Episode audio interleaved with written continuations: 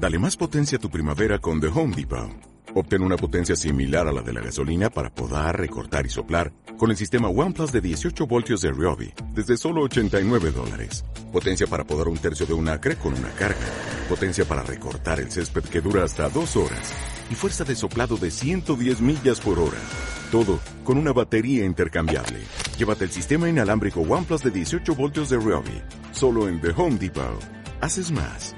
Logras más. Perfecto, bienvenidos a un episodio más de Rumbo al Vestuario, edición que estamos festejando con mis colegas siempre presentes.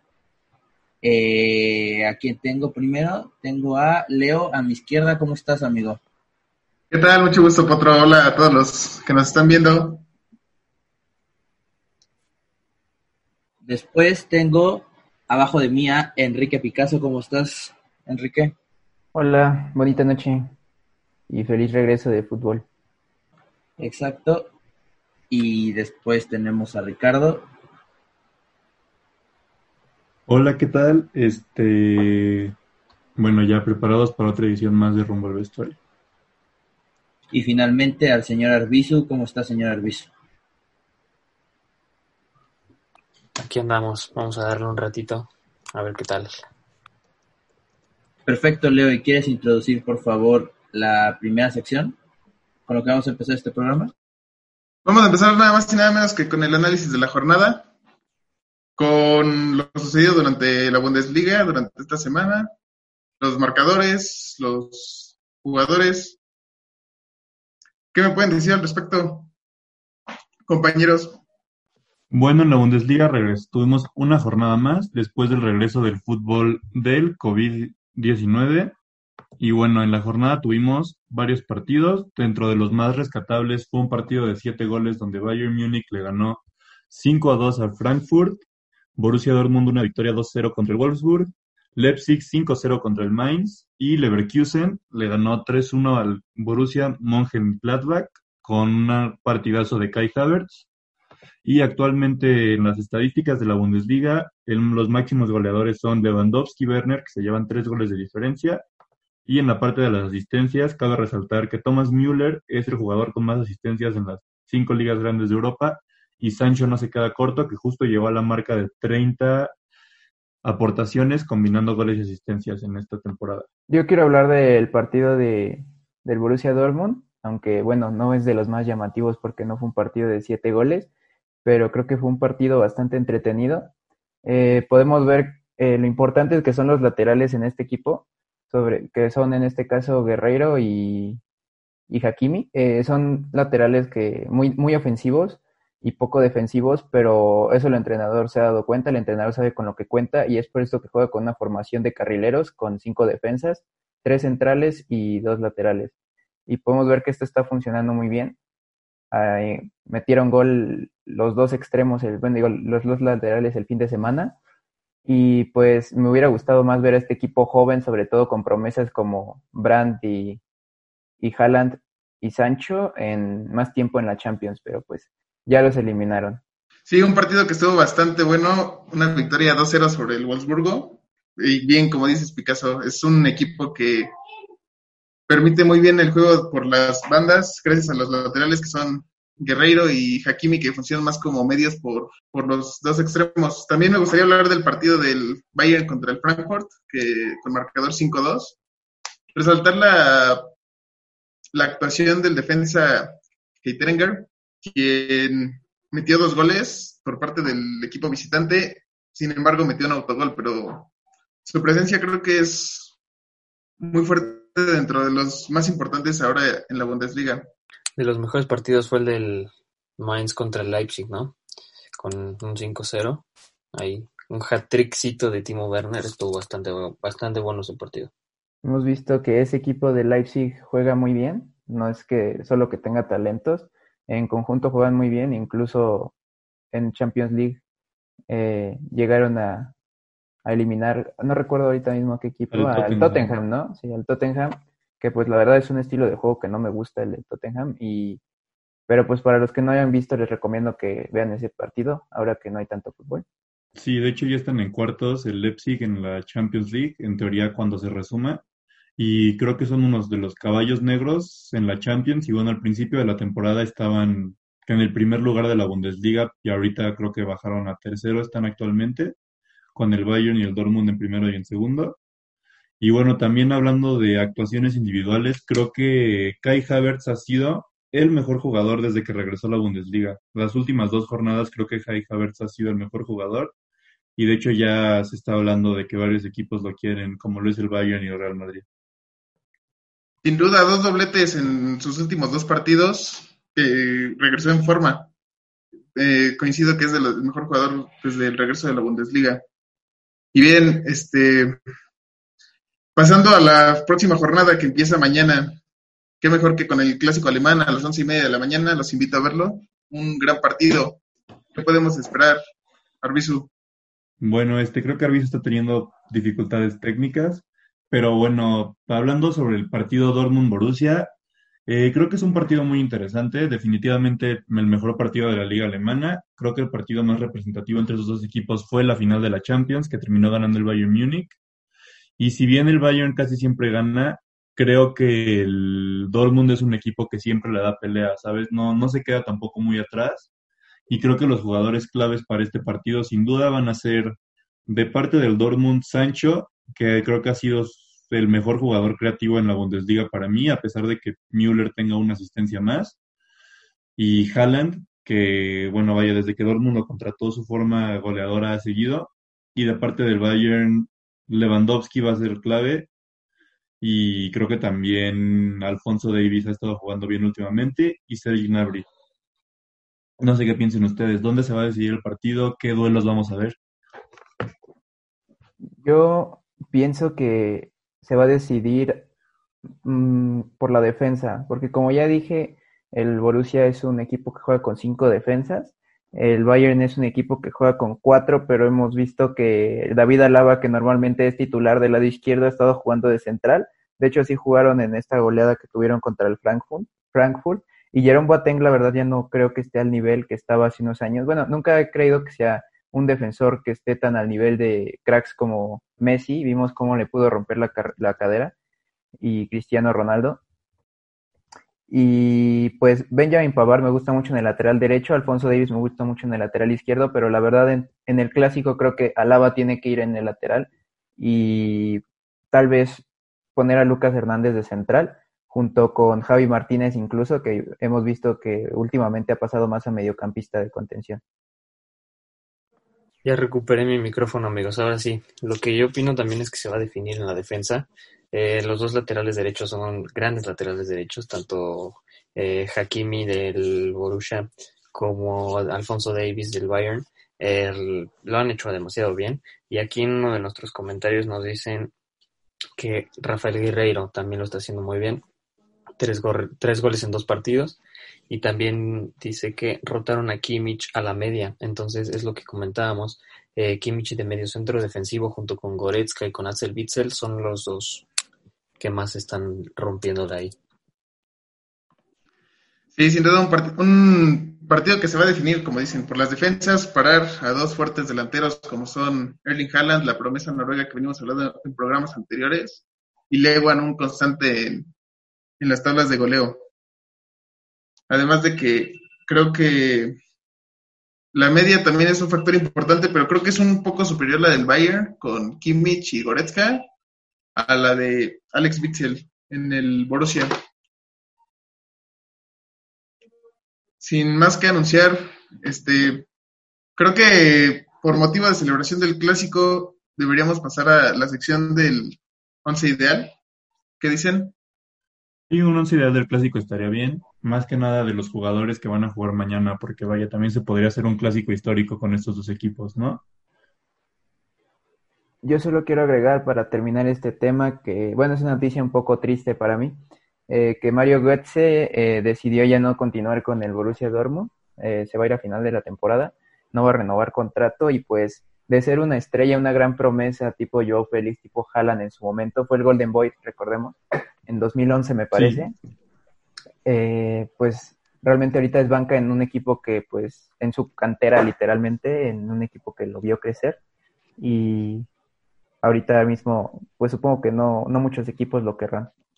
Bueno, pero es que también en su mejor momento decidió irse al, al Bayern de Múnich, entonces tampoco puedes exigir que si te criaste ahí y de repente te vas en tu mejor momento, quieras que te traten con el mismo respeto. Entonces, bueno, entonces creo que es momento de cerrar esta sección e irnos al once ideal.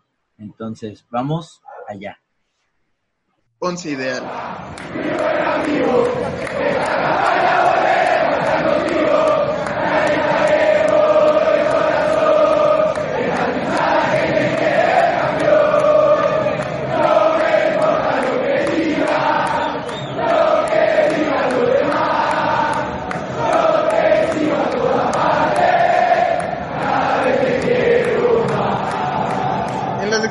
bien, para arrancar nuestra sección de once ideal, la vamos a hacer con jugadores de hoy en día, los que están sanos, porque claramente hay muchos rotos en ambas escuadras, así que vamos a empezar.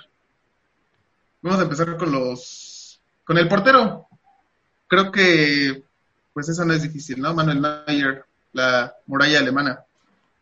¿Qué opinan, compañeros? Yo creo que sí, eh, Manuel Neuer debe ser el indicado, aunque también Sommer creo que lo ha hecho bien dentro de la tabla de más paradas en la Bundesliga. Él es el primer lugar, entonces creo que, eh, pues sí, podría estar entre los candidatos, pero Manuel Neuer tiene que estar.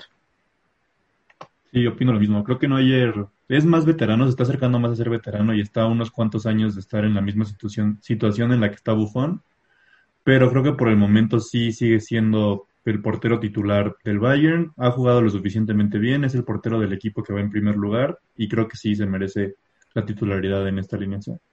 Además, en la liga alemana creo que es el portero más confiable. Hay veces que eh, tanto Sommer como lo es este, ah, se me fue su nombre en este momento, este Burki del Dortmund, eh, han sido a veces inconsistentes y sobre todo en Champions League, a pesar de que son grandes porteros. Sí, sin duda, Burki también un portero que vale la pena destacar, que ha sido fundamental en las en el buen juego del Dortmund abajo. Centrales, ¿qué tenemos? ¿Les parece, no sé, Alaba y Zagadou? Yo creo. Por la falta de Zule y Hernández, dos lesionados. Y pues no hay tantos centrales por parte del Dortmund. Hummels ya está en sus últimos años. Sí, si estuviera totalmente Zule y y Hernández serían los indicados para jugar, pero creo que sí, Alaba que lo están jugando más de central ya que Davis le ganó el, puesto y este, pues sí, yo concuerdo.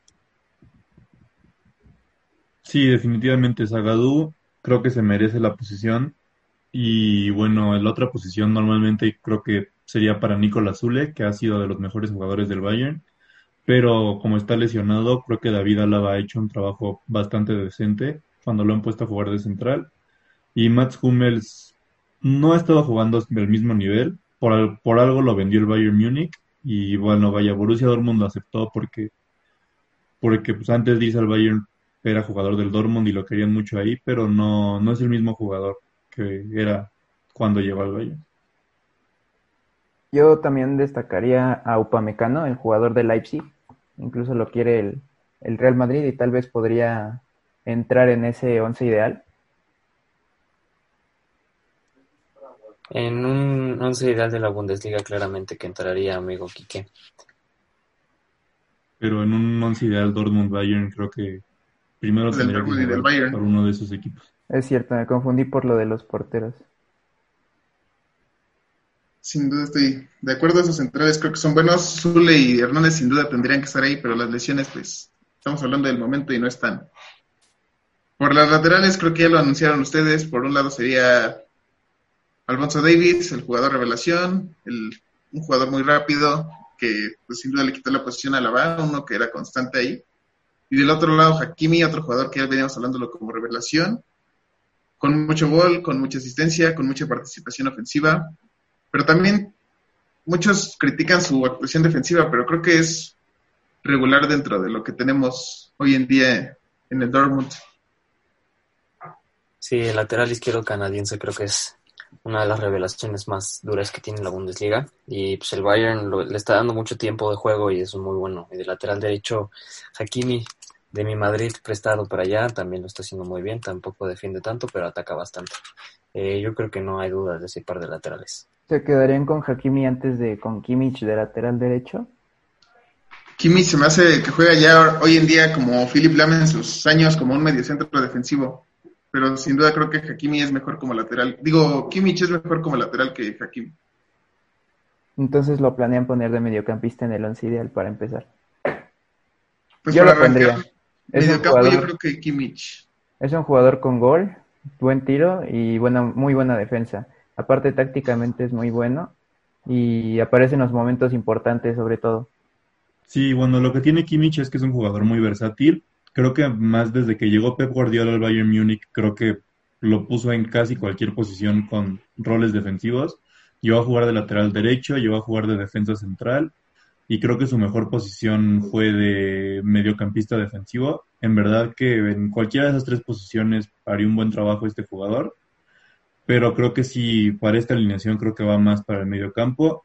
En la derecha, Hakimi ha estado teniendo un buen partido, sin duda probablemente el Real Madrid lo va a pedir de regreso.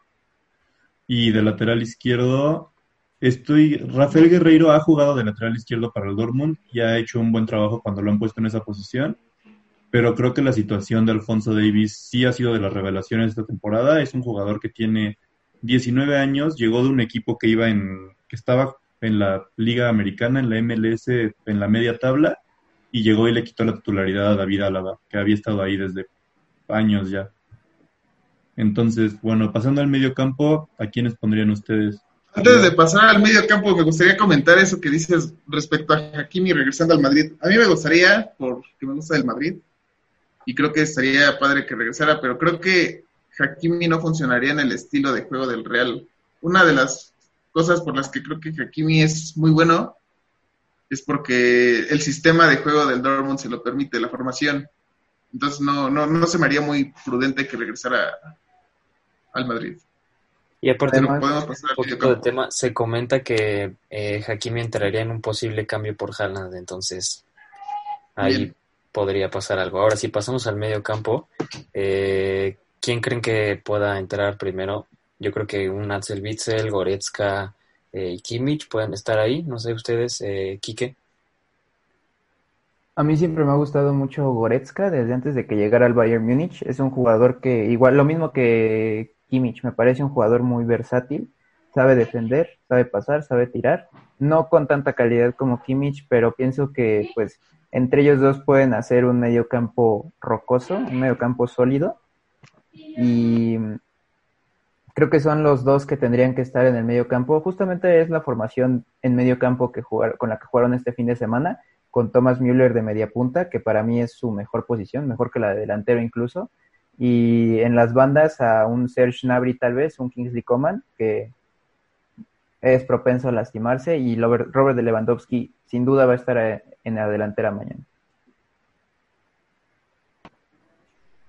Me muteé hasta el final, mi Picasso. Pero sí, creo que la media está muy bien con estos dos jugadores. Goretzka desde Schalke era muy bueno. Quienes somos aficionados de la selección, recordemos cuando nos metió dos goles en la Confederación, es un momento muy triste. Y por el otro lado, creo que el otro medio sería, pues bien, Kimmich. Y de extremos, ¿quién habías dicho, Picasso? No te escuché bien. A Serge Gnabry, eh, rapidísimo, y Kingsley Coman. Esos serían mis dos extremos. Extremos que pues liberan de a Robert Lewandowski de estar corriendo tanto y que simplemente se dedique a rematar, que es su especialidad. Te Creo quiero que yo- preguntar si pones a... No metería a Kingsley Coman. ¿A quién ibas a preguntar tú?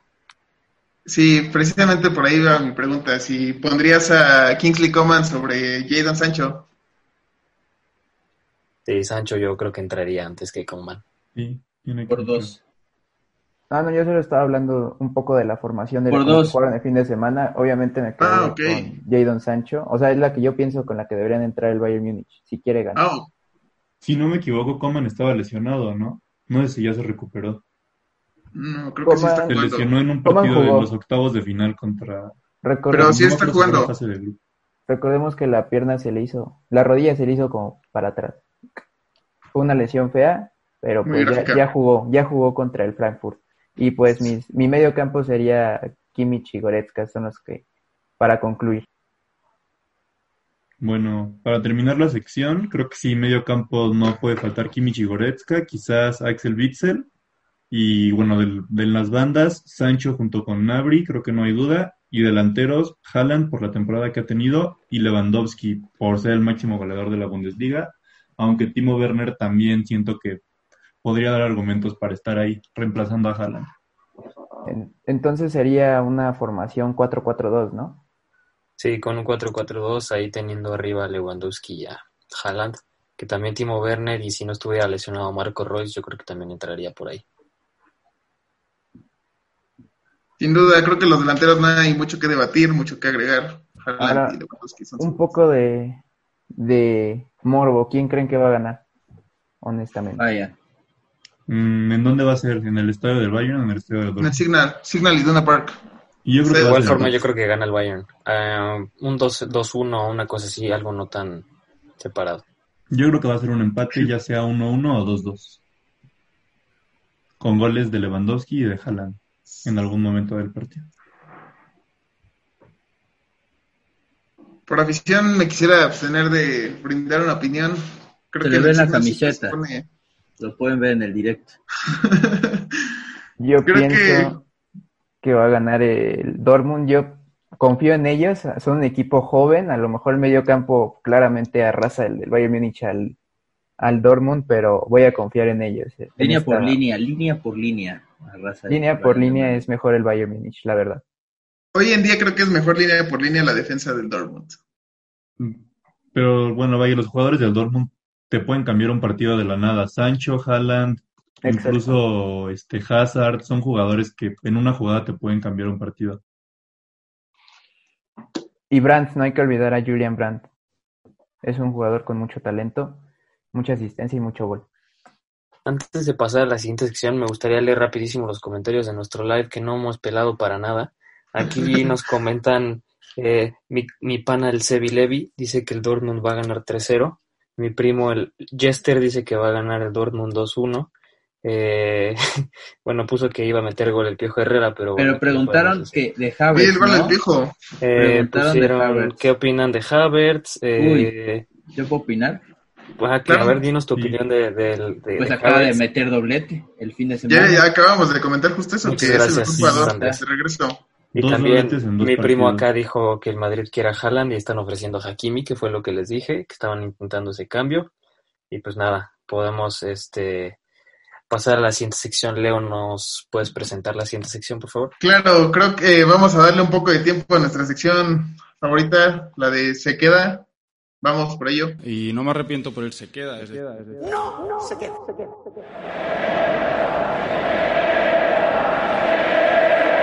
Y hoy en Se Queda, nuestra sección de fichajes, rumores y transferencias. Para empezar, creo que siempre me gusta arrancar con Producto Nacional y me gustaría pe- empezar con Jiménez a la Juventus. ¿Qué opinan? ¿Se les hace un buen fichaje? ¿Le queda grande? ¿Le queda ¿Quién chico? lo había comentado? ¿Quién había comentado ese fichaje? Un mexicano, ¿no? No, de hecho, el periódico italiano La Gazzetta fue quien, del Sport fue quien hizo ese, esa, ese reportaje de la posible llegada de Jiménez a la Juventus. Exacto, y que decía que iba a ser una buena dupla, Cristiano por un lado, Raúl por el otro, iba a estar bueno, iba a estar bueno. Yo creo que sí puede ser un, un, un buen equipo para que Raúl siga creciendo, ya que en el Benfica no lo hizo muy bien y luego llegó del Atlético de Madrid que tampoco lo hizo muy bien por el estilo de juego. Ahorita en la Premier League creo que sí se, se, está sintiendo bastante bien. Eh, podría ser porque en la Juve podría entrar como delantero, no titular, pero podría ser ahí como de recambio, ¿no? Entonces yo creo que puede ser un, un buen fichaje Raúl a la Juve. Además Yo- de que los delanteros de la Juve ya están bastante viejos. Eh, son Gonzalo Higuaín, los principales dos, y Cristiano Ronaldo. Pablo Dybala juega más de media punta, entonces creo que podrían complementarse bien. Pero pues yo creo que ya viene siendo tiempo de un delantero más joven, más fresco. Tal vez sí tendría oportunidad. Muy fresco, Sí, mi bueno. pana Raúl Jiménez. Y por la misma edad de Jiménez, creo que le queda solamente una transferencia importante más. Tiene 29 años, entonces solo le queda un- una transferencia importante a otro equipo. Se ha dicho que es a la Juventus, pero también muchos equipos dentro de la Premier lo están ojeando por cómo ha estado jugando con el Wolves. Es una liga que ya conoce, ya se adaptó bastante bien, ya sabe cómo jugar contra los equipos de esa liga. Se dice que si Harry Kane se va del Tottenham, ya sea esta temporada o la siguiente, porque no va a ser una contratación barata, el principal reemplazo que el Tottenham estaría buscando sería Raúl Jiménez. E incluso se dice que el Manchester United también está interesado en él. Entonces, por el estilo de juego, creo que encajaría mejor en la Juventus, porque es un equipo que también no, no le da tanta responsabilidad a sus delanteros como podría ser el Tottenham, que depende casi 100% de Harry Kane. Pero vaya, creo que la Premier es una liga que lo conoce mejor y creo que los equipos de la Premier se van a pelear más por él. Ya que Yo también hay creo que puede entrar a la. Premier League más, más fácil, porque ya, ya es una liga que conoce, como dice Ricardo. Eh, nada más que en el Manchester United eh, no sé qué tanto jugaría. Digo, dicen también que si se va, se iría con Adama Traoré. Eh, sería los dos jugando juntos. Y en el Tottenham no sé qué tanto, qué tanto pueda jugar tampoco. Eh, bueno, tienen ahí a- al coreanito, y el coreanito es, es grande. Entonces no sé, no sé qué tanto le pueda ganar el puesto. Mira, en Pero cuanto creo que no se pelearía con el puesto de Raúl Jiménez, o sea, son posiciones diferentes. Más bien sería si Harry Kane se va, puede que llegue Raúl Jiménez. En el United no lo sé, y en el Chelsea también podría ser una opción, porque ahorita su delantero principal, Tammy Abraham, empezó muy bien la temporada, pero los últimos meses no ha tenido una sequía de goles, y también el Chelsea está en búsqueda de un delantero nuevo. Y pero tienen también demasiados jugadores al ataque y creo que también sigue ahí Olivier Giroud y eso, entonces no creo que sea una buena opción. La idea de Jiménez al Tottenham no me agrada. Realmente no, el estilo del Tottenham, ya habían dicho, no, no me gusta, es muy aburrido, muy, muy blando. Y me gusta la idea de United, pero solo si Traore va con él. La dupla que tanto le ha servido a Jiménez, que nos recuerda esos tiempos cuando estaba con el Chicho Benítez en el América. Creo que es una gran oportunidad que se vaya al United siempre y cuando sea con Traore, pero me quedo con la idea de que se vaya a la Juve. Yo Y- concuerdo que se vaya a lo grande ahora que está en gran estado físico, a la Juve o al Manchester United. La verdad a mí me daría igual porque pues son equipos históricos y creo que lo haría muy bien ahí. Pero yo quiero hablar de otro rumor, además, de que ya se había hablado el verano pasado, del, de James Rodríguez al Atlético de Madrid. Yo pienso que eh, pues sería como un poco de traición al Madrid, pero James Rodríguez justo lo que necesita el Atlético, un mediocampista creativo eh, con ese toque y con esa zurda, con ese gol. James fue traicionado primero por el Madrid cuando Zidane desperdició toda su carrera, un jugador que se veía con mucho futuro desde Brasil 2014. Creo que es una excelente idea que se vaya del Real Madrid y el Atlético se me hace un excelente equipo para irse. Yo no creo que sea buena idea, ya que pues primero me lo hizo Morata, Marcos Llorente, y ahora me lo va a hacer James Rodríguez. La verdad es que sería... Y aparte James Rodríguez es un jugador que me encanta. Mejor que se vaya al Bayern otra vez. Hemos visto que los jugadores del Real Madrid parecen funcionar muy bien en el Atlético de Madrid. Morata mete goles, este Marcos Llorente nos salvó de un de un- una tragedia en Champions League. Y pues yo digo que traigo la del Atleti y yo digo que bienvenido sea James Rodríguez. Y Bueno, por último, Para comentar rápido ese rumor de James, yo creo que se va o al Atleti, o al Napoli, o al Newcastle, uno de esos tres equipos. Sí se va a ir del Real Madrid porque no le están dando minutos. No creo que sea traición, porque la verdad es que lo ponen de banca, no lo utilizan. Si lo utilizara no tendría motivo para irse. Pero sí, vaya, creo que uno de esos tres equipos podría ser, desde el verano pasado se rumora que se va a ir uno de esos. Napoli porque estaba Ancelotti, Atlético porque creo que es un jugador que encajaría bien en el equipo, y Newcastle por estos jeques árabes que se van a comprar el equipo. Creo que uno de los jugadores que estaban ojeando es James, entonces creo que va a ser interesante ver dónde termina. sí, creo que James es un gran jugador, ya les dije. Me entristece mucho ver cómo desperdició su carrera el Real Madrid, un jugador que tiene mucho futuro. Y un último fichaje que tal vez valga la pena comentar, Arturo Vidal al Inter o al América, que ya lleva tiempo coqueteando con el América. Yo no creo que se vaya al América directo, yo creo que va a pasar a un equipo de medio pelo de Europa antes de venir a América. ¿Pero crees que venga? Eh, yo creo que antes se iría a la MLS que aquí, por el dinero que les pagaría.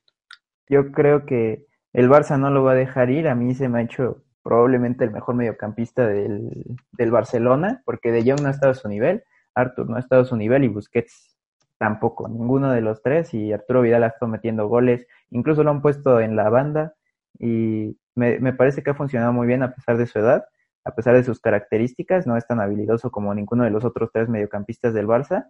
Incluso yo pensé que no iba a entrar en la en el estilo de juego, pero pues ahí está demostrando que, que puede. Sin duda esos son los fichajes que tenemos hoy en nuestra sección de Se Quedan. Ahora antes de pasar a una nueva sección que les queremos presentar, vamos a comerciales, un minuto, vayan al baño, descansen un rato y en un minuto regresamos. Gracias.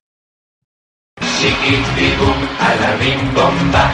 Chiquitibum, a la bim bomba. A la bio, a la bao, a la bim bomba. México, México, ra, ra, ra. Vamos a presentar nuestra nueva sección Producto Nacional. Vamos por ello, una de- sección dedicada a todo lo relevante de la Liga MX, todo lo que pasa en nuestra bella liga, la magia, todo. Entonces, eh, vamos a empezar. Arbizu, ¿con qué empezamos? Con el triste caso de Monarcas Morelia. Una tristeza sin Triste, duda. triste. F en el chat. ¿Qué es lo que sabes al respecto de este tema, Leo? Pues en realidad ahorita ha sido más que nada chisme aquí y chisme allá. Empezó con, empezó hace un tiempo con la fabricación de un estadio en Mazatlán, que muy bonito, con muy buen diseño, dedicado a un equipo de primera división. Después se anunció que iba a ser el nombre del equipo Delfines FC, Delfines de Mazatlán. Y ahora resulta que el, que el afectado por esto va a ser el Morelia, un equipo histórico del fútbol mexicano. ¿Qué más? Creo que... Pues lo que yo sé es que es un tema político 100%, que hay, hay temas del gobernador y nuestro querido presidente ahí metidos. Eh, no me quiero meter mucho en eso porque nosotros solo hablamos de fútbol, pero eh, este mm, si se llevan a Morelia de Morelia, pues eh, no creo que la gente sea muy feliz, van a seguir este haciendo marchas. Yo vi que ayer en plena contingencia estuvieron en el centro en una, en una marcha, no sé cuántos miles de personas aficionados del Morelia. El, hoy se iba a repetir, iban a llevar playeras, banderas, pero sí enfatizaron en llevar cubrebocas. Entonces, pues, muy bien. Eh, el nombre Delfines FC se me hace que es un nombre más para la Liga Balompié, no creo que es para Primera División de México, eh, pero veremos qué sigue pasando y qué siguen diciendo sobre este tema. Sí, creo que... No, no me gustaría que el Morelia se fuera, es un equipo histórico, ya lo dije. Pero se hablaba de que el Puebla estaba involucrado, que tal vez el Puebla se iba a venir a Morelia, Morelia se iba a ir a Mazatlán, clásica historia de fútbol mexicano que no sabes dónde está cada equipo. Iba a ser un club de cuervos en vida real. Puebla jugando en. Morelia, Morelia jugando en Mazatlán. Bien, creo que no. No, no, me- no me agrada eso. Además, creo que el Estadio Cuauhtémoc, que es el estadio de local del Puebla, es una gran plaza que no debería desperdiciarse. Incluso la estaban considerando para el Mundial 2022. 2026, una disculpa. Y es un estadio muy bonito. También el estadio de Morelia es un, un estadio bastante bonito. Eh, Potrillo, ¿tú qué opinas sobre estos estadios? Pues sí sin duda son estadios bonitos, son estadios de tradición.